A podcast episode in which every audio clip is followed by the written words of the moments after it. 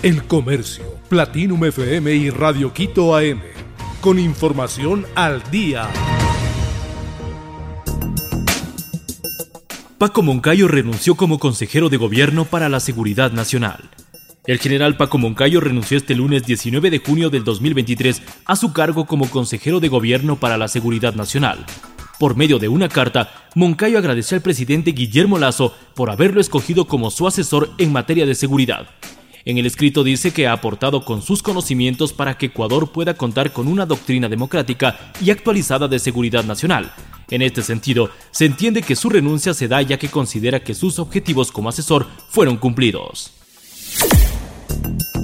Juez sobreselló a procesados por compra de helicópteros Drop. El juez nacional Luis Rivera dictó sobrecimiento a favor de los exministros de Defensa y 16 procesados más por el presunto delito de peculado en el caso helicópteros Drop. Esta decisión se adoptó este lunes 19 de junio del 2023 durante una audiencia preparatoria de juicio en la Corte Nacional de Justicia en el norte de Quito. El sobrecimiento implica que las 18 personas ya no tendrán que enfrentar un proceso penal. La fiscal general Diana Salazar no está conforme con esta decisión del magistrado, por lo tanto, antes de finalizar la audiencia, ella dijo que apelará este fallo judicial. Este caso se remonta al 5 de agosto del 2008. En esa fecha, el Ministerio de Defensa, la Fuerza Aérea Ecuatoriana y la Junta de Defensa Nacional adquirieron siete helicópteros Drew. Visas a Estados Unidos tienen nuevos precios en Ecuador. Las visas a Estados Unidos tienen nuevos precios en Ecuador. Los valores rigen desde el sábado 17 de junio del 2023. Desde esa fecha, las solicitudes de visa para turismo o negocios pasaron de 160 a 185 dólares. Asimismo, las visas que no requieren petición como las requeridas por estudiantes tendrán un incremento de 25 dólares y costarán 185 dólares. Según el gobierno norteamericano, las visas para trabajadores temporales también se actualizarán este documento subirá de 190 a 205 dólares, mientras que el precio para inversionistas incrementarán en 110 dólares hasta los 315 dólares. Chef Cristian Arroba representa a Ecuador en Mundial de Paellas. El chef Cristian Arroba, chef y propietario del restaurante Maitane, es uno de los 61 candidatos a participar en el World Paella Dive Cup, un evento gastronómico que premia la mejor versión de paella del mundo, elaborada con sabores propios de cada país.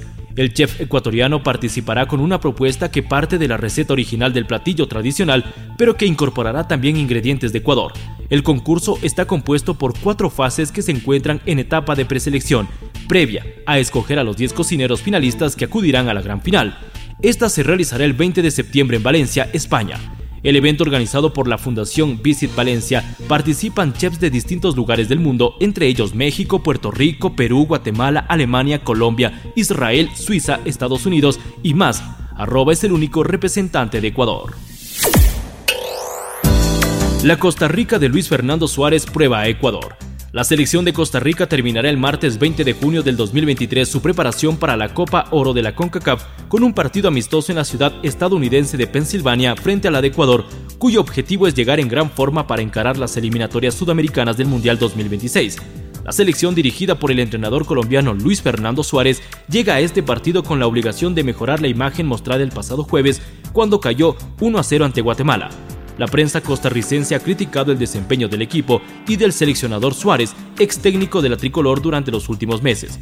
En el amistoso anterior frente a Guatemala, Suárez utilizó un equipo con varios debutantes y jugadores jóvenes, pero es posible que contra Ecuador presente una alineación más parecida a lo que tiene previsto para la Copa Oro, torneo que comienza el próximo sábado. El Comercio, Platinum FM y Radio Quito AM, con información al día.